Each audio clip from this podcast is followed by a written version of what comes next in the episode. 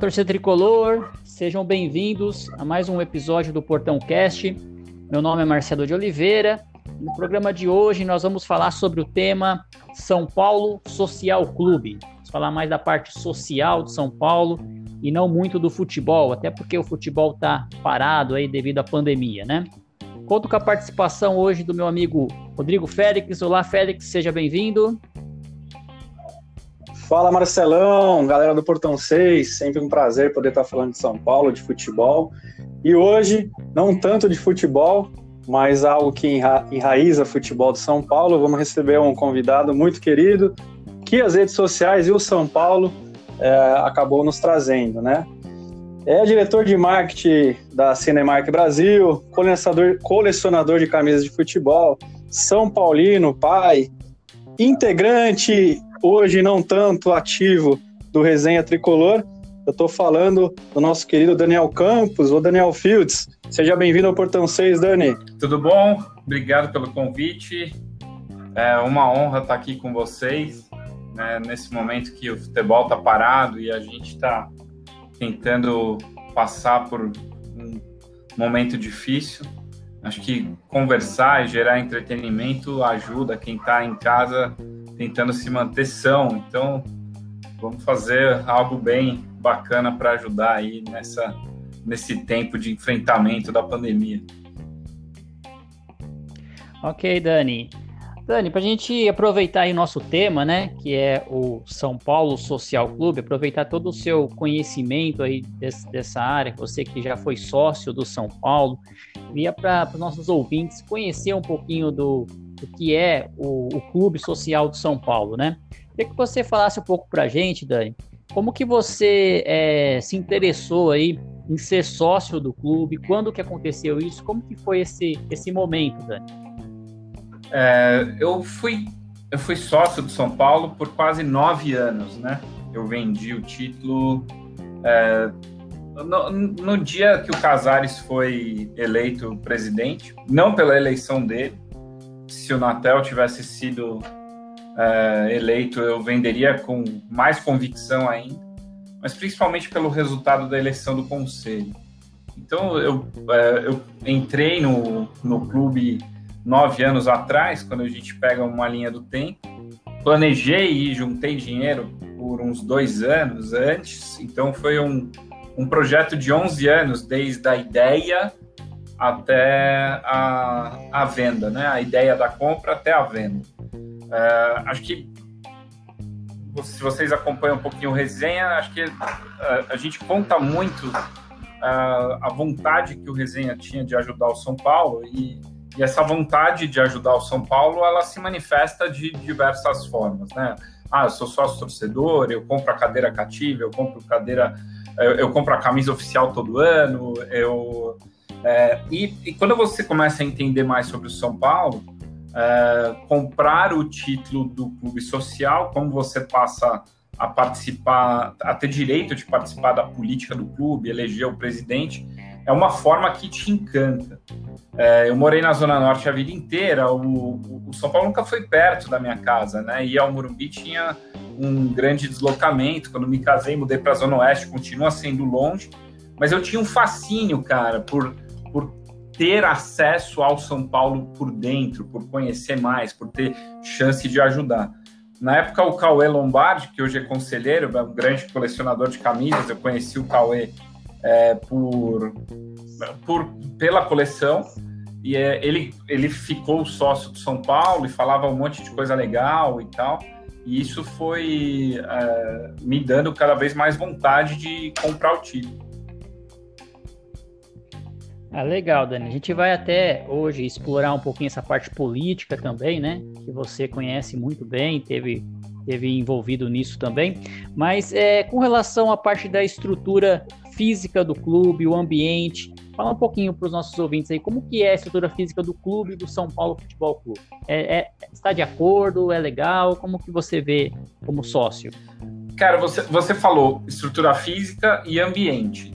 E, e não necessariamente elas, elas refletem juntas para algo positivo. Então, se você isolar a estrutura física, a estrutura física é boa, a manutenção é boa, a estrutura física é, é, é agradável, você tem uma estrutura de diversos esportes, você tem é, boas opções para se alimentar, é, especialmente ali no, no setor de serviços do estádio. Então, você consegue ir, passar o dia, comer no Morumbi, voltar.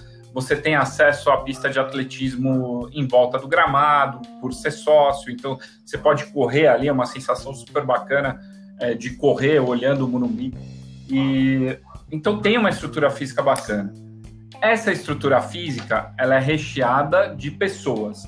E a, a minha experiência como sócio do clube é que as pessoas é, jogam a estrutura física para baixo. Eu nunca me senti feliz no São Paulo, não porque a estrutura era ruim, mas porque o ambiente, o, os temas, é, as pessoas que frequentam e que eu conheci, é, e por ser um clube, um clube político demais, onde o social é, é um, um, um, mundinho é, que, que é, é, é, é, um mundinho muito pautado por pequeno poder e muita pauta de política que transcende ao social e vai para o futebol.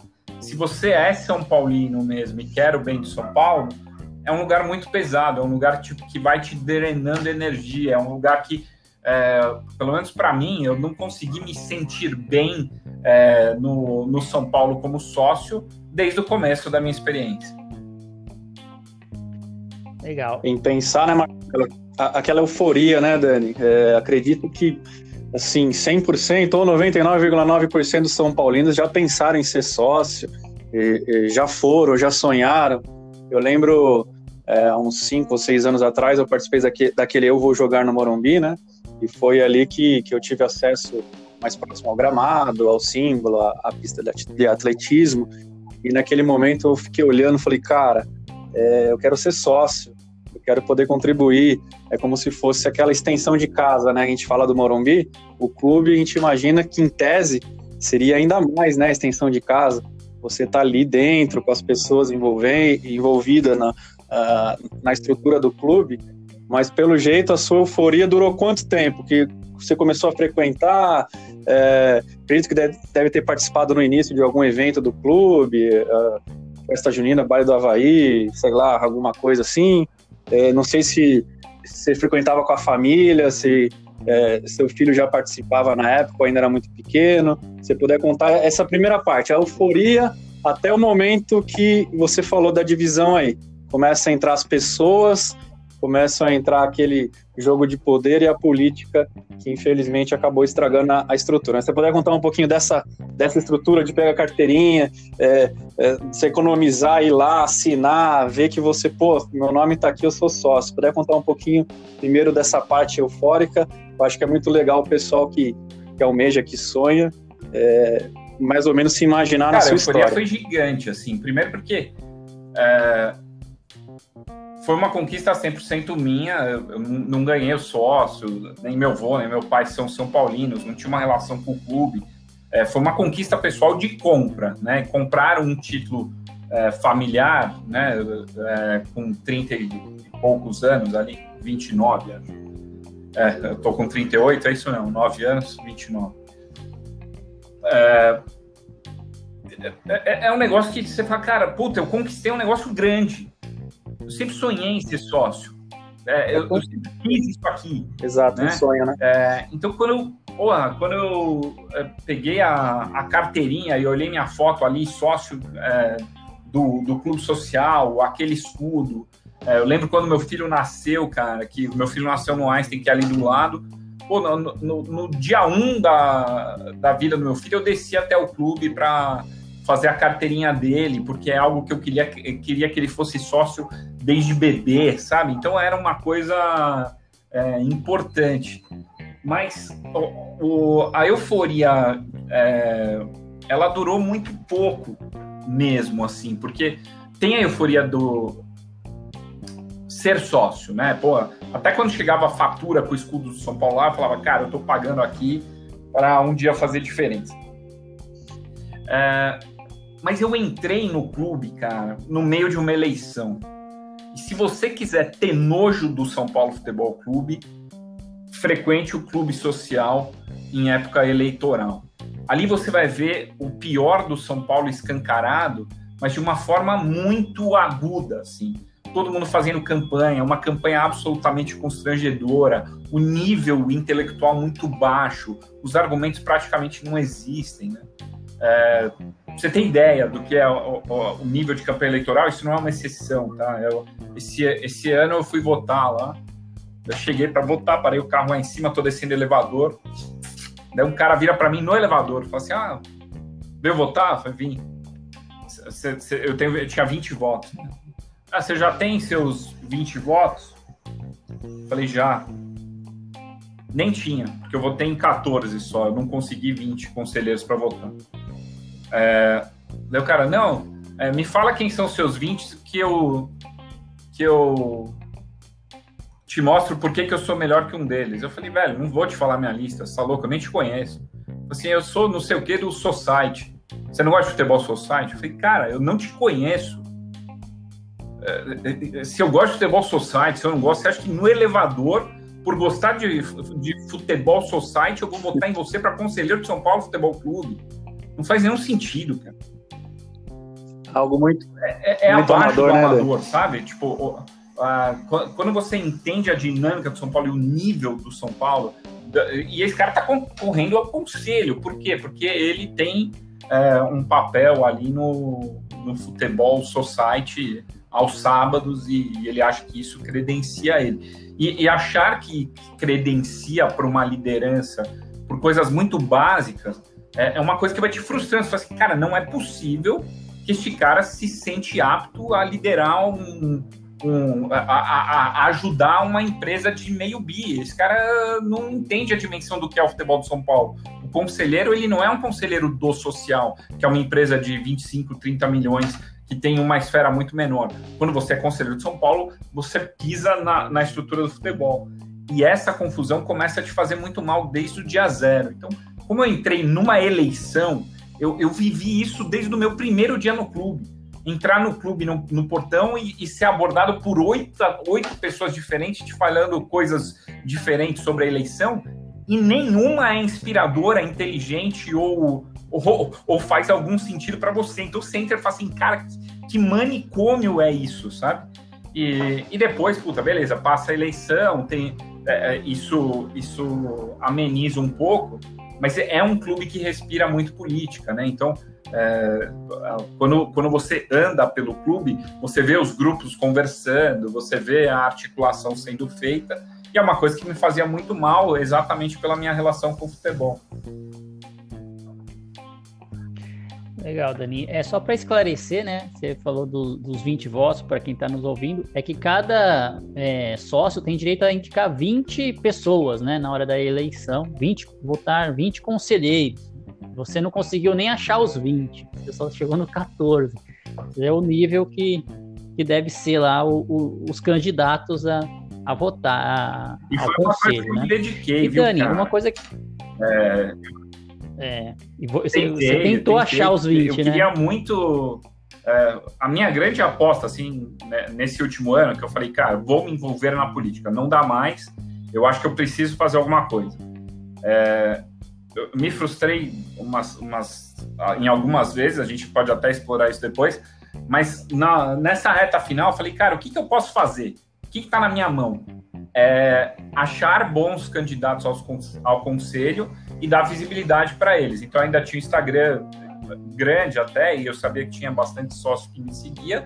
Eu, eu fiz uma, eu pesquisei a lista inteira, tinha muita tranqueira constrangedora, mas pô, fui achando gente que é, não, não é filho de ninguém, que não está lá por indicação, que, que tem uma carreira sólida, que tem competência para ajudar em diferentes áreas, administração, jurídico, comunicação, e eu entrevistava por mais de uma hora e meia para deixar público o motivo do meu voto.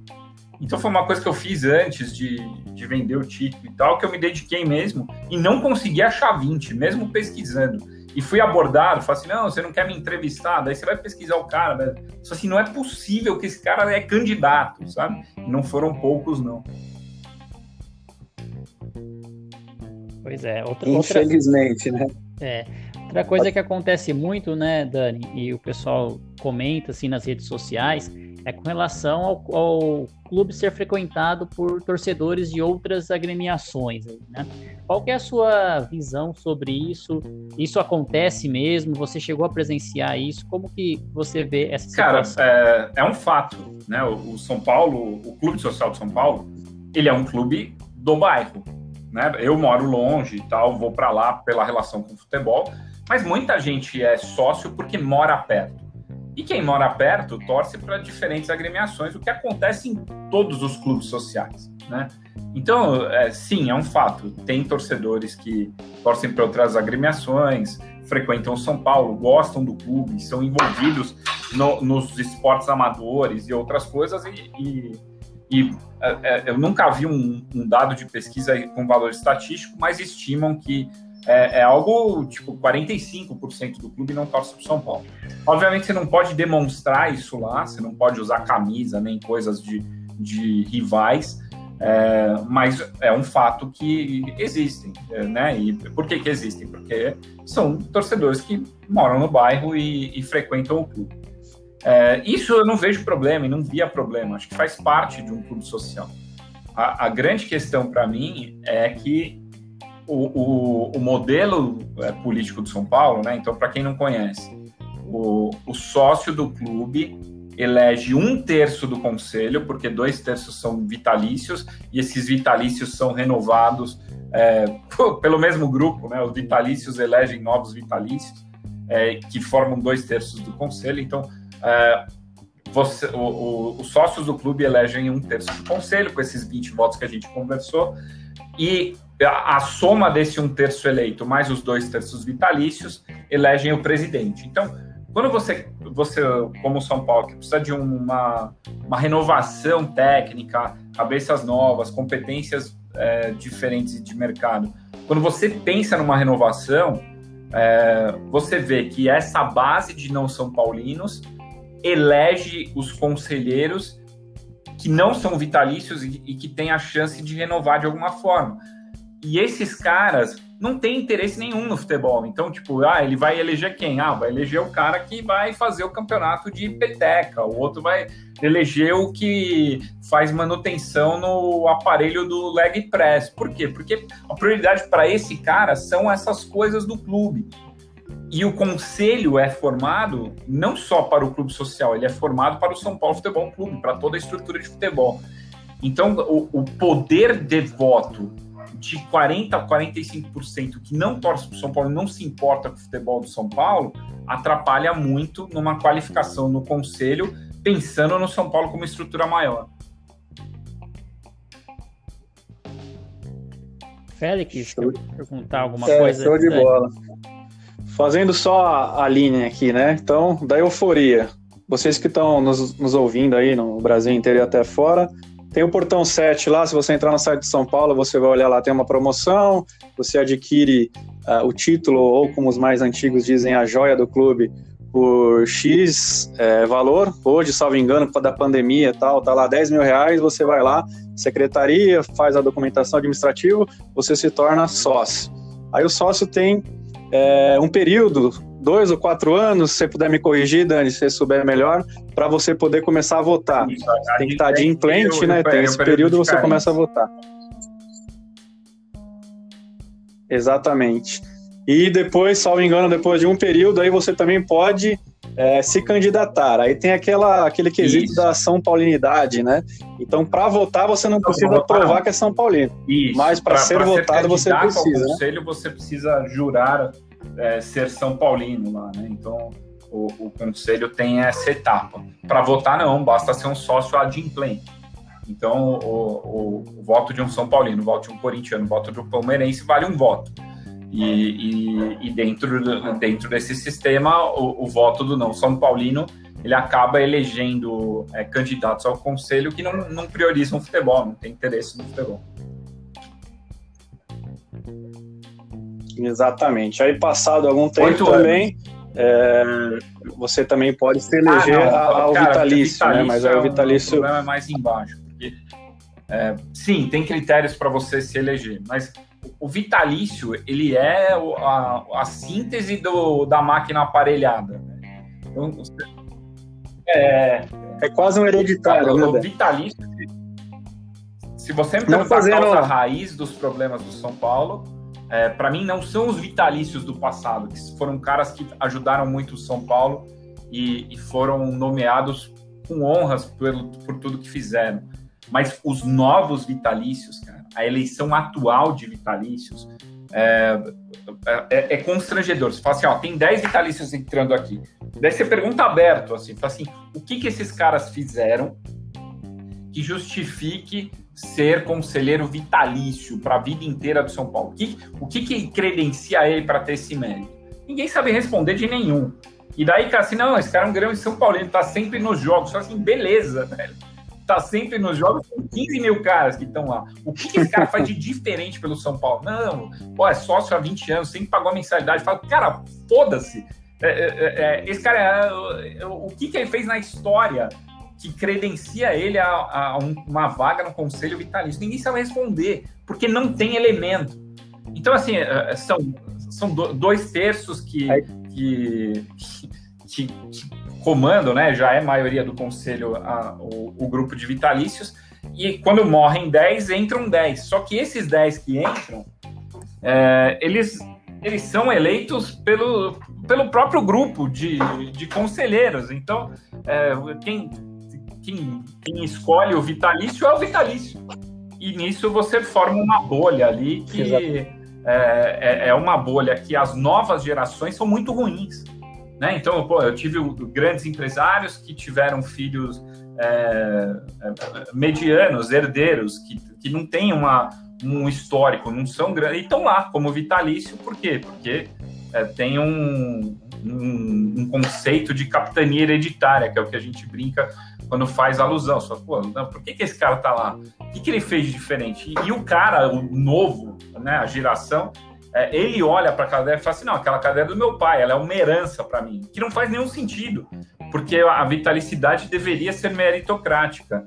E, e a partir do momento que você tira a meritocracia de, um, de uma vaga de conselheiro vitalício que vai é, é ajudar o São Paulo pelo resto da vida, e, e você não consegue mão de obra qualificada para preencher essas cadeiras, porque o sistema é mais forte do que o mérito Aí, aí, aí, você tem um problema gigante, cara. Aí é o problema. É, a, se você me perguntar assim, pô, qual, qual, o grande problema que te fez perder a fé? falei, cara, não é só um, mas eu acho que o principal é esse. Entendi.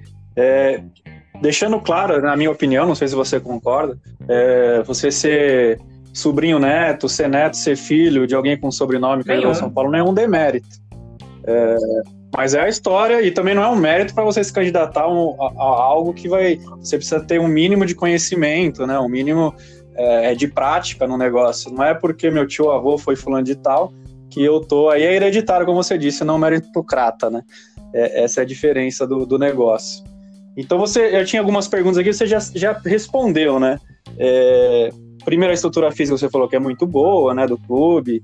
É, a gente não está querendo desanimar, é, a gente quer fomentar aqui, eu, a gente brinca com, com o Dani nas redes sociais, que a gente ainda vai fazer ele voltar, a gente vai chegar lá. A gente vai chegar lá, mesmo que de longe. E ele jura de pé junto, depois ele vai, vai contar o porquê não, né? Mas enfim, a estrutura é boa. Uh, você aproximou do clube, não foi apadrinhado por ninguém, como você disse, não veio do avô, do seu pai, enfim, foi é, a sua São Paulinidade que lhe fez aproximar do clube. E aí você entrou, uh, o, o, clube fervendo, né, a política, passou ali a primeira, eu, a primeira eleição. Quatro eleições, é, né? quando você resolveu. Oito anos é, e meio, eu passei por quatro nove. eleições. É engraçado isso, porque eu entrei no Aidar. É... Ah, cara da Santa Casa lá, eu esqueço o nome dele. Bom, que a, a eleição que o Aidar foi eleito, que não terminou, a gente sabe, todo ó, o brilhantismo da gestão Aidar, o que, o que nos trouxe, o Leco assume. Daí o Leco assume e termina a gestão do, do Aidar. É, só que teve a eleição do estatuto. Então, a segunda eleição. É, então, foi a, a, a, que o Aidar foi eleito, depois Leco versus Pimenta e estatuto, as duas do meio, e agora Casares e Natel. É... Deixa eu te interromper um momentinho só. Na primeira que você entrou, você já tinha estudado estatuto, já tinha a, a, a noção, ou você estava ainda aprendendo ali como é que era o sistema? Ou você já tinha não, uma, uma não, boa noção primeira, do que estava acontecendo? Não, era totalmente é, perdido, velho. Totalmente perdido. Eu, eu acho que a maioria, né? Mas tem uns que não se importam, continuam perdidos por não, décadas. Quando, quando foi para votar o estatuto, eu li o estatuto inteiro, é, mandei dúvida, é, eu estudei o estatuto, o novo estatuto. Mas quando eu entrei na primeira, eu estava deslumbrado em ser sócio, não sabia de nada disso, nem sabia como era o estatuto vigente. Mas quando eu comecei a ir no clube, tipo, ah, vamos, vamos passear no clube sábado à tarde. Eu, meu filho era. É, não tinha filho ainda. É, eu e minha esposa, ah, vamos passar o dia no clube. A gente chegava no clube, tipo, sábado de manhã, você não conseguia fazer as coisas de tanta gente te abordando sobre política. E eu nem votava. Sabe, eu, acabei de, de entrar, eu não, eu não, vou votar em ninguém, eu não, não, não tenho voto mas era uma abordagem, não, usa a camisa amarela. Eu falei, cara, que camisa amarela? Eu não quero usar camisa nenhuma, acabei de chegar. Não... É, ali eu, eu, já fiquei muito incomodado com a política, mas eu não tinha nenhuma noção, eu era super inocentão quando eu entrei. Depois no estatuto comecei a, a estudar mais. É, no, no, eu me decepcionei como executivo, cheguei a negociar com São Paulo é, antes do, do escândalo do Aidar é, e, e, e, vi coisas que eu não gostei, eu até me afastei e falei, cara, São Paulo não é uma boa é, negociar. Então, eu, a, a, desconstrução foi feita, cara, entrei ambiente super político, confuso e, e baixo nível. Depois, negociando como executivo com São Paulo, é, é, senti que não era profissional e que a abordagem não era bacana. No estatuto, é, acho que tem um, uma perspectiva de melhora, porque o estatuto não é, não é perfeito, mas ele melhorava bastante coisa. E, e depois, é, Leco versus Pimenta já foi um, um, uma angústia pra caramba, porque eu olhava para os dois lados e não via muita perspectiva realmente boa.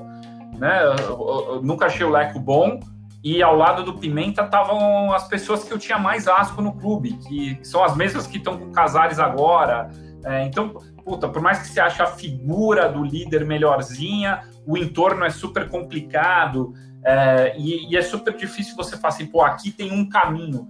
Porque tem tanto porém na história que você não consegue ter convicção. E daí o envolvimento, ou, ou, você vende alma para o diabo e fala assim, ah, vou, vou tentar ajudar é, engolindo tudo que eu acredito é, dos valores para a vida, é, ou você, você rompe, né? E eu, eu passei pelas, pelas duas coisas. Eu, eu, esse ano passado, eu tentei ajudar no limite que eu acreditava. Quando eu tentei ajudar, eu vi que o buraco era muito mais fundo do que eu imaginava. E daí o caminho natural foi a ruptura definitiva, porque eu não tenho nenhuma fé que o São Paulo é, é corrigível, sabe? Eu acho que o sistema é. O sistema venceu. Se puder contar, Dani, aproveitando que a gente já está na, na linha, aí depois o Marcelo faz as perguntas aí dos nossos ouvintes do, do Portão Cast.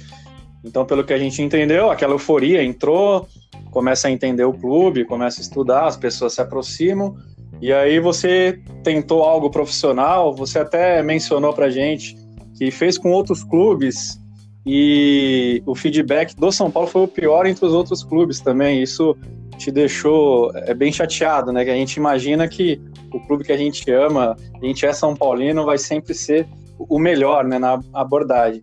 Mas aí você acabou se afastando um pouquinho. E aí, novamente, você novamente você se aproximou, né? Falou, pô, preciso ajudar de algum jeito. Se você puder contar aí daí pro, o final, que a gente vai entrar na frustração, seria legal o pessoal poder então, acho acompanhar. Que a, a, gestão Leco, ela foi. É, é ela, é difícil encontrar adjetivos ruins para descrevê-la, porque ela é perdedora, financeiramente ela é uma catástrofe, é, a reputação do clube não aconteceu, o marketing sumiu, né? então é, a, a gestão Leco, tirando a parte de comunicação, que tirava leite de pedra num momento é, muito duro, conseguia contar história, conseguia humanizar personagens complexos como era o Diniz, conseguia aproximar a, a torcida dos jogadores, é, e eu, eu, reconheço bastante mérito no trabalho de, de comunicação. O resto, cara, é muito difícil fazer um elogio. E essa gestão estava acabando. Quando você começa a entender o tamanho do problema financeiro, bate um desespero real. Você fala, cara, não é possível, nós estamos ferrados. E daí você olha Cruzeiro, você olha times de Série A é, indo. Fala, cara, eu não quero passar por isso. E eu tenho competência na minha área, né? Pô, não tenho nenhuma competência para ajudar no futebol do São Paulo, mas marketing e comunicação são coisas que eu trabalho há mais de 20 anos. Sou diretor há quase 10 anos de empresas é, que têm relação, né? Então, pô, eu trabalhei com programa de fidelidade, trabalho com entretenimento. Futebol tem, o sócio torcedor é um programa de fidelidade, futebol para muita gente é entretenimento. Então, eu falei, cara, eu consigo ajudar. Se eu consigo ajudar, tá na hora de, de tentar ajudar. E daí você fala assim, pô, eu ainda, ainda falo com o Cauê, falo com o Beto, é, que eu, conheci não pelo, pelo, pelo clube, também pelas redes sociais, mas que também é sócio do clube, a gente chegava a conversar, chega a falar bastante política. E com os meninos do Nova Força, que foi onde eu me identifiquei mais. Falei, olha, pô, tem um grupo aqui que é mais profissional, mesmo nesse grupo profissional tem hereditários, é, é, é uma tentativa de de ter mais profissionalismo do que a média, mas mesmo no Nova Força tinha coisas ali que eu questionava. Eu falei, cara, puta, né? não, não, tinha muito cinza, sabe? Ah, muita área cinza. Daí é, fui participei de algumas reuniões do Nova Força e nesse momento estava se organizando o que eles chamavam que era um movimento de oposição na, nas prévias entre o Marco Aurélio Cunha o Natel e o Silvio de Barros. Né? E, e eu, eu, comecei a participar do Nova Força, daí comecei a ir nessas, nessas lives de, do, do grupão da oposição a convite de, de, um, de um conselheiro que eu tinha mais contato e hoje eu abomino. É, quando eu entrei nesse grupão da oposição, eu fiquei desesperado, cara. Falei, cara, não tem como. A mentalidade é muito ruim. É muito ruim. Tem, tem três, quatro caras aqui que querem algo mais profissional, os outros não sabem nem entender o que é algo mais profissional. Então, é, é muito difícil pôr no trilho. Os próprios caras do Nova Força, que eram muito bons, é, eles não tinham voz suficiente nesse grupo, então é, eles tentavam fazer um trabalho mais de bastidores, super interessante, técnico e tal, mas que, que não conseguia contagiar esse grupo. Mas eu, tudo bem. Falei, cara, eu tenho três opções aqui. Silvio de Barros, que é um cara mais financeiro, Marco Aurélio, que é um cara mais futebol. E o Natel, para mim, sempre foi café com leite, cara. Falei, cara, esse cara não pode ser presidente de São Paulo. Ele não, ele não, ele não pode ser cogitado ao cargo. Porque é, ele representa tudo que eu não quero para São Paulo Futebol. É o cara do social, da política do, do microcosmos ali, que tem pouquíssima noção de qualquer coisa que envolva uma grande empresa do tamanho que é o futebol de São Paulo esse grupo foi andando, cara. Quando eles escolheram o Natel como candidato, e eu, e eu, em paralelo a isso, montando plano de marketing, tentando montar um plano profissional para entregar na mão do candidato, que para mim seria ou o Marco ou o Silvio de Barros. Tu fala, cara, ó, tem um plano aqui, profundo e tal. Quando eles elegeram o Natel, cara, eu me senti o maior idiota do mundo. Eu falei, cara, eu não consigo entregar um plano, eu não consigo apresentar para esse cara, eu não respeito ele como candidato, eu não consigo apoiar. É, isso me fere como São Paulino, a possibilidade dele ser presidente do São Paulo me fere como São Paulino. E, e ali, cara, ali eu me desiludi completamente de tentar ajudar na política, rompi com praticamente todo mundo é, que eu tinha algum contato. Falei, cara, agora é cisão, não quero saber. Hoje eu tenho o asco da, dessas pessoas que, que me envolveram mais diretamente com esses temas e mantive a relação basicamente com o Cauê, que é um cara mais isento é, com o Beto, que é um cara que dá porrada em tudo que ele acha errado, e com uma parte do Nova Força que eu admiro muito porque tenta é, lutar através do profissionalismo, que é o que eu acredito, mas que o resultado das urnas mostrou que, que não é tão simples assim, que ele, ele, você pega o grupo do, do Nova Força, todos os caras que eu julgava mais, mais qualificados é, e que tinham é, bagagem técnica para agregar ficaram de fora da lista de conselheiros. E, e, e dentro desse contexto, você, você entende claramente é, que o, o, que o São Paulo busca é, não é quem fala o que o São Paulo precisa ouvir, mas que fala o que o São Paulo quer ouvir, o que a liderança quer ouvir. Então, é, quanto mais você bajula, mais chance você tem e, e bajular não é ajudar. E, e, eu não estava disposto a bajular ninguém, não via o movimento profissional com força e estava absolutamente me sentindo um idiota de ter acreditado que tinha caminho sério. E, e, nisso aí eu tomei a decisão de fazer as lives e, e, e, tentar ajudar nos votos. E depois, quando eu vi a eleição final é, do conselho que elegeu o Casares, eu falei, cara, isso aí não é para mim. Eu, eu prefiro voltar para a ignorância, sabe? Eu falei, cara, não quero frequentar, não quero saber. É, eu, eu prefiro só ver o jogo, comentar do jogador, falar, falar como São Paulino leigo, que eu acho que é a coisa mais prazerosa que tem. Se você não sabe de nada disso, isso não influencia a sua diversão por futebol. Como eu vivi muito tempo por dentro, eu ainda estou num, num processo de desintoxicação mas eu não quero mais, entendeu? Eu não quero mais discutir a política do São Paulo, ou ah, me perguntou, assim, ah, não, você viu aquilo? Eu falo, cara, não vi, não quero ver. Ah, mas pô, você tem, você tem potencial de ajudar. Eu falo, cara, não, não tenho não.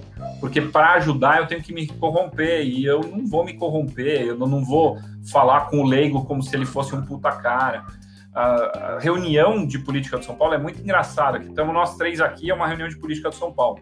Antes de eu falar alguma coisa, eu passo 15 minutos bajulando o Rodrigo. Daí eu falo, daí eu falo assim, ah, também tá aqui. Daí, daí eu passo outros 15 minutos bajulando o, a, a pessoa que vai falar depois de mim. E eu até esqueço de falar o que eu ia falar. Então a reunião dura três horas e ela é pouquíssimo produtiva, porque ela, ela, ela não quer resolver problema, ela não quer fazer o clube andar. Ela é um, um, grande, um grande palco de autobajulação e a maioria das pessoas que estão se bajulando são pouquíssimo bem sucedidas na vida fora do São Paulo. Então projetam no São Paulo a, a, o grande poder da vida delas. E isso, para mim, é, é antítese do que eu quero para minha vida.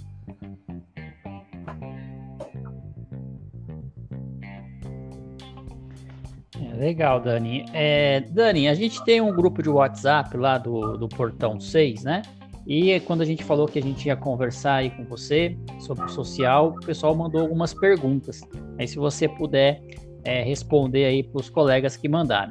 Primeira pergunta aqui é do Jorge Lima, que ele pergunta assim: ó, o que o São Paulo precisa evoluir internamente para internamente é, no, no, São Paulo? Evoluir. A, a minha visão, tá? Eu acho que é, por questões fiscais, eu acho que a, a, separação completa do futebol e do social, ela é, ela, é, ela, ela não, não é tão simples quanto deveria. Então, ela, ela não, não é simplesmente uma cisão, mas a separação administrativa, transformar o social numa bolha, deixar as pessoas do social vivendo na bolha delas ali, e, e, trazer profissionais para o futebol que entendam de futebol e, e que tenham porte de uma empresa com potencial de meio bilhão de reais por ano, é, é o que São Paulo precisa fazer. Quando você pega o discurso do Casares na eleição, tinha isso como fio condutor, mas na prática tem o profissional e tem promessa de campanha. Então tem um monte de gente do social ocupando o cargo ali. É, se você me perguntar, é, o São Paulo precisa muito de sorte. É, que, que é sorte para mim? É, é, o adjunto não atrapalhar, o adjunto não ter voz, ele querer estar tá ali por pequeno poder, mas não querer é, ser ouvido. Isso para mim é sorte.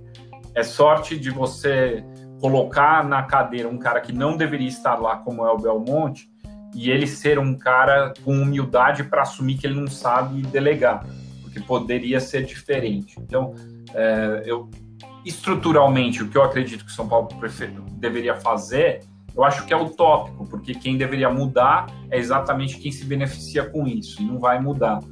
Então, se você consegue separar um pouco colocar as dívidas de campanha dentro do, do futebol, mas sem muita voz, para que atrapalhe o menos possível, porque vai atrapalhar, é, e consiga trazer do mercado, mesmo numa situação financeira complicada, bons profissionais, como é o Rui Costa, como é o Biasotto, como é o próprio Murici e, e outros que a gente vê que estão sendo puxados de empresas para formar um São Paulo mais profissional, eu acho que é uma evolução que faz sentido. É, mas a, a, grande questão que pode ajudar o São Paulo, cara, é a bola entrar e tirar a pressão da fila. Porque a, a fila ela complica tudo isso que a gente está falando vezes 10. Fica tudo à flor da pele. Então, o São Paulo ele já é um clube com muita incompetência, com um histórico de gestão é, bastante complicada. Se tivesse sendo campeão, já seria com a fila, isso, isso é muito mais agudo. Então, é, se você consegue minimamente melhorar um pouco a estrutura, dar menos peso para pessoas vindas do social e consegue ganhar um paulista, consegue ganhar uma sul-americana que diminui a pressão, né? É, eu acho que eu acho que isso ajuda bastante qualquer é, qualquer um que tentar resolver o problema político do São Paulo. Ô Dani, deixa eu aproveitar. Quanto aos outros esportes, por exemplo, vôlei, basquete, você não acha que o início era começar a dar, dar uma força para esses esportes em tese, que são importantes, mas não são o, o, principal? Começa a pegar esse pessoal, o cara que gosta ali do, do seu site, pôr ali o, um amador no basquete, você acha que isso ia piorar e inchar mais e o negócio ia descambar? Que é aquela, você vai dando poder e vai tirando o pessoal do futebol. Essa é a minha ideia. Você Não, acha cara, que funcionaria que é assim. ou de jeito nenhum? O que tem de diretor e diretor adjunto no São Paulo, uh, o pessoal fala brincando, mas existe um diretor de bocha, existe um diretor da sauna. Uh, então, tipo, se você tira alguém e põe ali, não é que você está criando algo novo. Não, é, já é. Tem diretor pra caramba. Já, já é assim. Já é e se fosse só Sim. aí, beleza. O problema é quando você pega uh, essa mão de obra ruim do social e coloca dentro do futebol profissional. Né? Então, se você pega a estrutura do futebol atual, é, você, você tem é, dois conselheiros. É, você tem quatro conselheiros, dois em Cotia, é, dois na Barra Funda, sendo que um faz a transição, além do Belmonte, que é conselheiro e é o pai de todos. Né? Então, você tem cinco vindo do social é, para quatro profissionais. Se você contar que o Milton Cruz é profissional, que é, é, é bem questionável. É, então, a, a, proporção ainda é muito Sim. grande do amador para o cara que realmente vai trabalhar. E, e, a partir do momento que você põe esse cara lá para teoricamente ajudar, ele vai querer fazer alguma coisa. E é aí que tá meu medo, entendeu? Enquanto esse cara que vem do social, ele tá tentando ajudar a fazer o campeonato de peteca uh, ou organizar um, uma manutenção no, no, no campinho de beach vôlei ou de futevôlei, beleza, cara. Isso aí é dentro de uma, de uma empresa de 30 milhões de reais. É um mundinho que é super ok. É, só que quando você vai é, para para outra unidade de negócio, que é o futebol, que é uma empresa muito maior, que envolve a paixão de 18 milhões de pessoas pelo Brasil, e você põe esse tipo de mão de obra lá com poder, aí, aí para mim o buraco é bem mais embaixo. Quando você pega basquete e vôlei profissional, também mais embaixo. Porque o São Paulo já era um clube endividado, é, se você vai fazer um projeto que é autossustentável financeiramente para ter um clube, um, um, time forte de basquete, pô, eu entendo e apoio. Eu gosto de basquete, patrocinei a NBA vários anos, sou parceiro da NBA hoje. É, acho que basquete é um puta esporte bacana para você ter projetos interessantes de marca. O basquete de São Paulo é super deficitário né? Então você já tem déficit do futebol e você cria um projeto que não se paga. Faz sentido? Puta, difícil é, justificar. Em qualquer empresa séria, isso não aconteceria. O vôlei, semana retrasada, tinha informação que o Zé Roberto estava pagando do bolso. Uma equipe, uma equipe que vai à marca do São Exatamente. Paulo. Então você fala, cara, isso é reputação, né? É, quando você pega, tem uma, uma onda de transparência agora nessa nova gestão que você tem acesso a mais coisas. Se você pega a demonstração do balanço e vê o, a, a, linha ali dos esportes, é, você fica bem preocupado, porque o clube já está devendo pra caramba pelo futebol.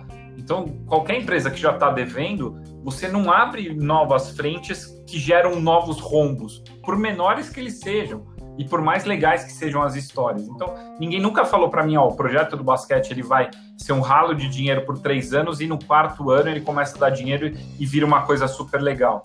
Putz, é, tudo bem, se alguém tem esse plano, deveria mostrar, porque isso nunca foi divulgado. Então, é, quando você pega cases como o do basquete e vende como cases de sucesso, eu acho que tem duas óticas para você olhar. Uma é a que tentam te vender sempre, que é time competitivo em pouco tempo, chegou na NBB, briga com os grandes. Isso é super legal.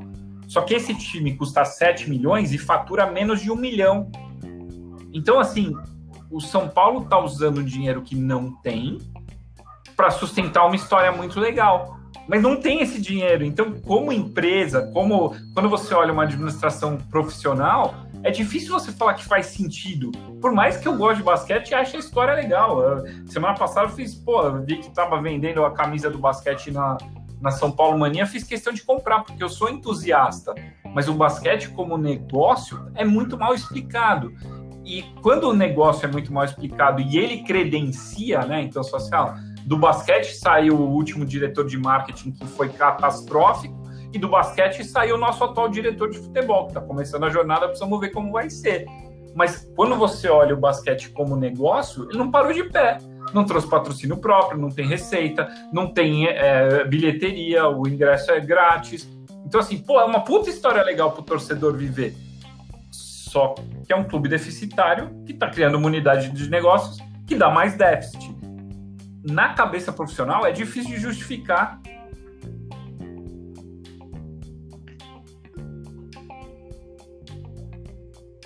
Exatamente, né?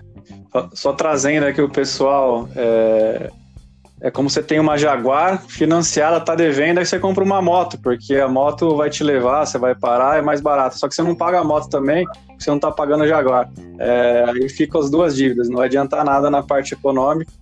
E é o que o, Dani passou, trazendo aqui para uma realidade do pessoal que está ouvindo. É, é, o endividado que, em vez de pagar a dívida que tem, gera uma dívida nova. Você fala, cara, e todo mundo bate palma como se fosse um negócio de puta sucesso, sabe?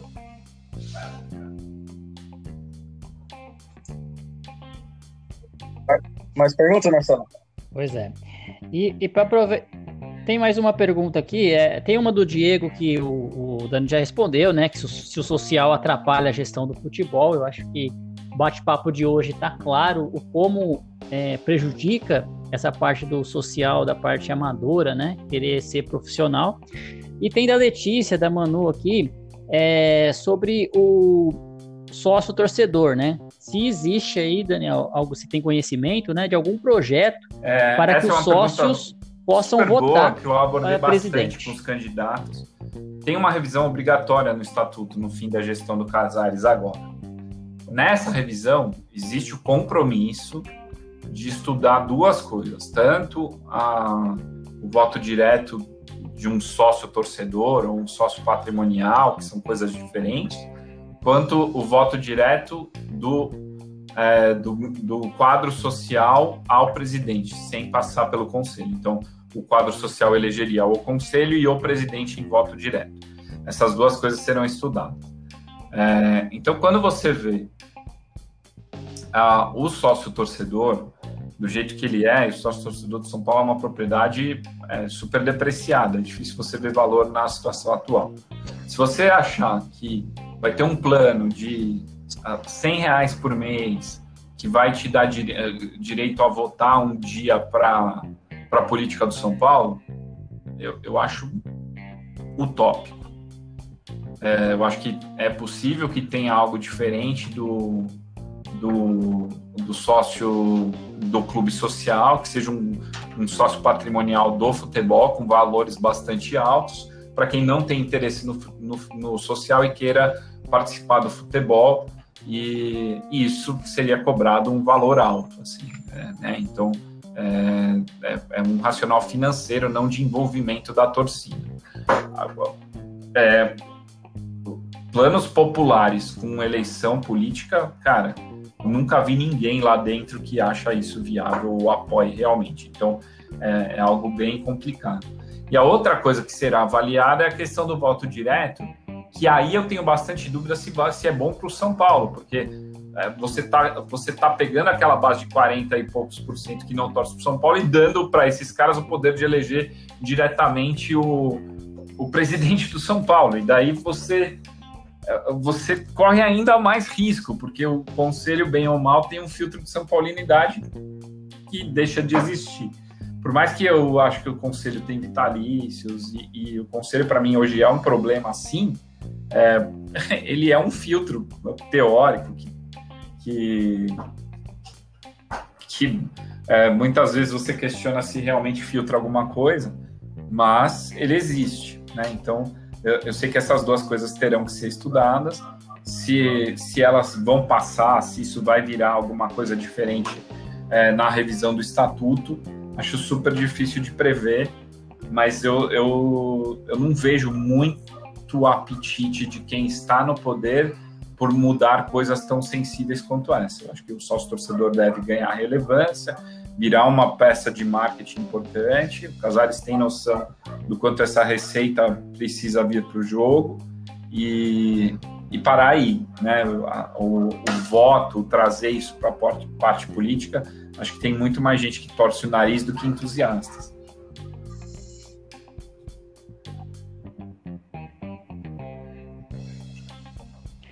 Legal. A gente está chegando aí ao fim, Dani, da, do nosso bate-papo, né? Está sendo muito interessante aí todo o conhecimento que a gente está levando.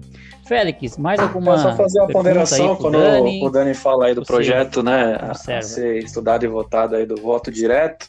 Eu fico imaginando aqui, supondo, por exemplo, o Natel eleito e o Casares não, um exemplo, né? É, esse é o risco.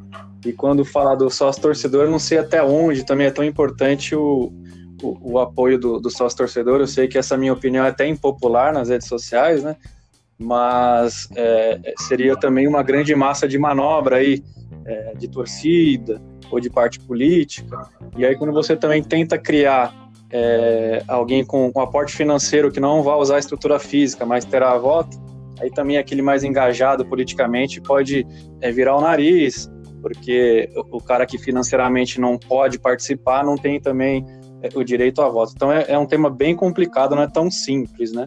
Tem que pegar alguns cases de sucesso fora e de repente até no Brasil ver como é que funciona e tentar extrair algo para pôr em prática no São Paulo. Mas nós já até extrapolou o tempo, né? Queria agradecer o Dani, é sempre bom conversar. O pessoal que ouviu o nosso podcast, que infelizmente o final ficou travado, é, acho que pôde assimilar coisas a mais, né, que, que o Dani trouxe. O pessoal que não ouviu, Acredito que tenha gostado bastante. E dizer pro Dani que, cara, saudade do Monumbi, a gente precisa combinar aquela resenha, tomar aquela cerveja, aquela aglomeração. Se Deus quiser, ano que vem, vamos poder aí é, ter esse prazer é, da presença presencial, entre aspas, e não somente virtual rede social, né, Dani? Sem dúvida, cara. Acho que o Monumbi é uma das coisas que mais faz falta na minha vida. Sempre foi uma válvula de escape super importante, um lugar que sempre me fez muito bem. É, é, é, o, o, estádio é a minha casa, né? A, a, o complexo ali, para mim, eu dividi muito bem. O clube social é um lugar que eu nunca, eu, me, eu prometi que eu nunca mais piso lá, nem para evento, para nada. É uma promessa de vida. É, e o Morumbi não faz parte dessa promessa, né? Pô, tenho é, outra conquista que eu me orgulho muito, que é minha cativa, cadeira que eu vou todos os jogos, encontro com os meninos no mesmo lugar, todos os rituais, e puta, como isso faz falta. E eu espero que a gente se encontre é, quando tudo isso passar, brinde na, na porta antes de entrar, comemore na saída uma boa vitória para voltar até aquela experiência de estádio que tanto faz falta para a gente que é fã.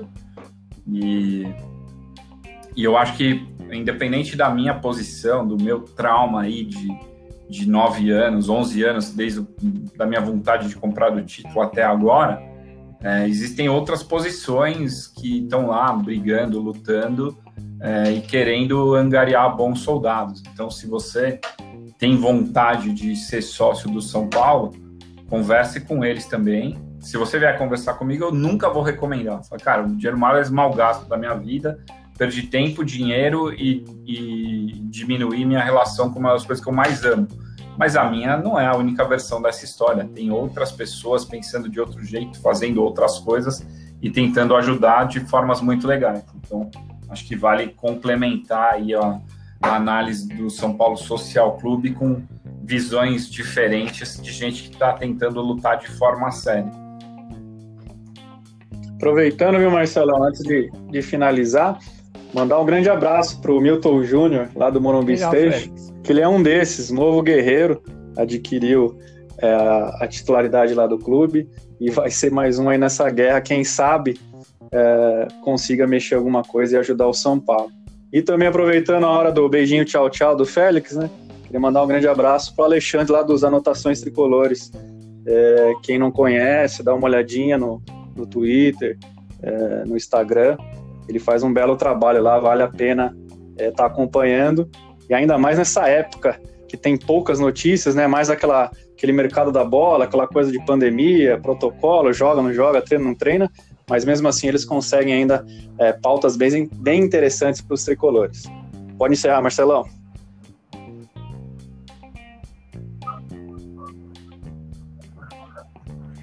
Legal, legal. Obrigado aí, Dani, por, pela participação. Obrigado, Félix, também pela participação. Mandar um abraço para Letícia Merida, que está nos acompanhando, para o João Henrique, para o Gui Tubarão, Gui Quirino, todo o pessoal que está acompanhando aí o Portão Cast.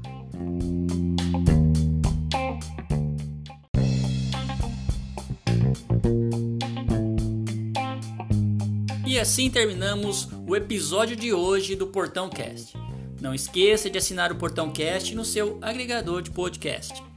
Se tiver críticas, elogios, sugestões do episódio de hoje, utilize nossas redes sociais no Twitter, Facebook e Instagram. Saudações tricolores e até o próximo episódio.